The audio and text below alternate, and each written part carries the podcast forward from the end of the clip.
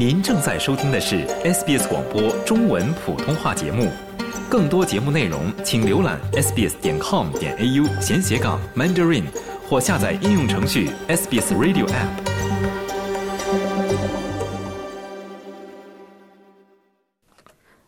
在闪电式的乌克兰之行后，美国总统拜登宣布，美国及其盟友将对乌克兰提供坚持不懈的支持。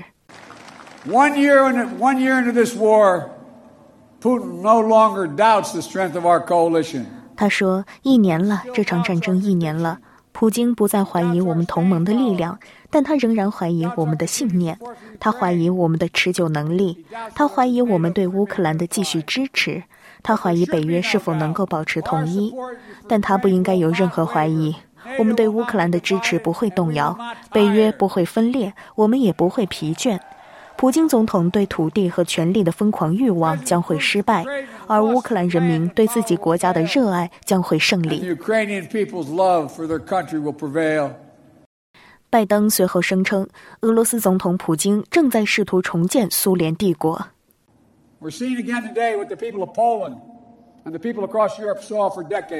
他说：“我们今天又看到了波兰人民和整个欧洲人民几十年来看到的情况。专制者的胃口不能被安抚，他们必须被反对。专制者只懂一个词：不，不，不，不！你不能夺走我的国家！不，你不能夺走我的自由！不，你不会夺走我的未来！今晚我将重复我去年在这个地方说过的话。”一个一心想要重建帝国的独裁者，永远无法抑制人民对自由的热爱。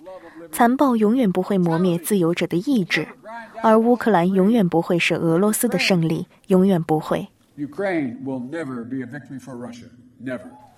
拜登的讲话是在他对基辅访问后的第二天发表的，他在那里会见了乌克兰总统泽连斯基。乌克兰冲突这场二战以来欧洲最重大的战争，已经造成数万人死亡，破坏了乌克兰的基础设施系统，对全球经济造成损害。白宫强调，战争在短期内没有明确的结局，当地的局势已经变得越来越复杂。此前，俄罗斯总统普京宣布，莫斯科将暂停其对新削减战略武器条约的参与，这是俄罗斯和美国之间仅存的核军备控制条约。在与华盛顿因乌克兰战争而出现的紧张关系中，莫斯科急剧提高了警惕。普京在解释他暂停俄罗斯方面在削减战略武器条约的义务的决定时，指责美国及其北约盟友公开宣称在乌克兰击败俄罗斯的目标。他说：“他们想给我们造成战略上的失败，并试图进入我们的核设施。在这方面，我今天不得不宣布，俄罗斯将暂停参加削减战略武器条约。我重申，我们不是退出该条约，不是，我们是暂停参与。”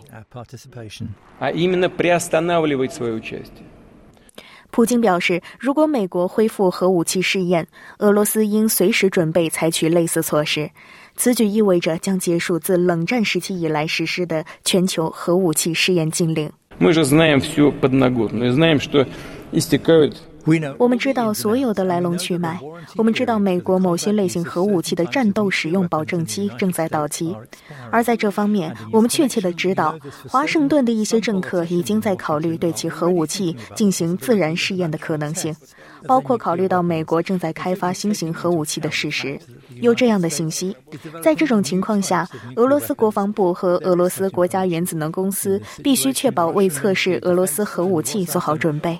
当然，我们不会第一个这样做，但是如果美国进行试验，那么我们也会。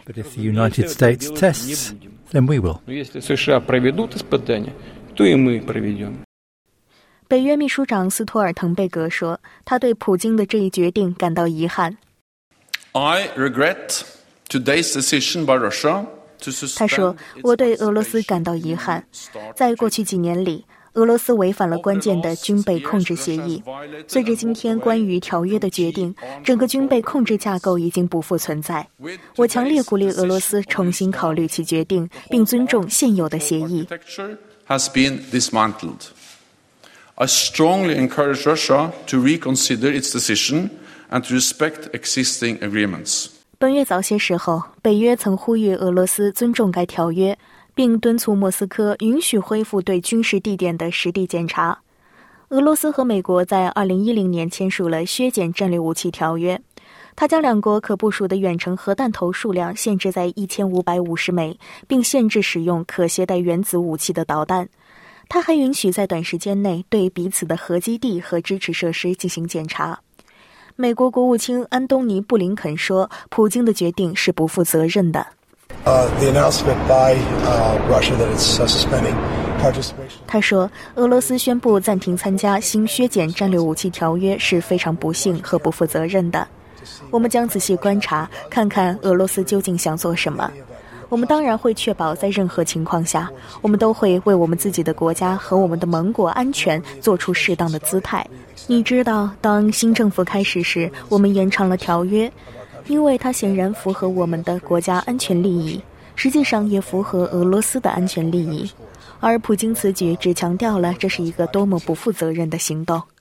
联合国秘书长古特雷斯说：“美国和俄罗斯应该毫不拖延地恢复全面执行新削减战略武器条约。”联合国发言人斯特凡·杜加里克表示：“该条约为整个世界提供了安全保障，两国之间继续保持高水平的接触是至关重要的。” I will reiterate the Secretary General's position, which has been clear, and that is. 他说：“我将重申秘书长一直以来的明确立场，那就是美国和俄罗斯联邦应毫不拖延地恢复全面执行新削减战略武器条约。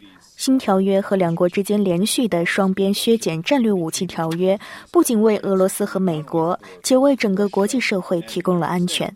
我们确实知道的是。”在这两个世界上最强大的核武大国之间继续进行高级别接触是至关重要的，这就是为什么我们呼吁所有各方恢复对新削减战略武器条约的全面执行。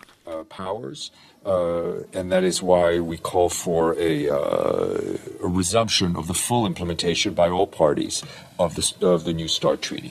想在 SBS 当一回影评人吗？SBS On Demand 正在推送配有中文字幕的热门影视作品。您只需观看一部或以上影视作品，并把影评观后感发给我们，就有机会赢得一份 SBS 精美礼品。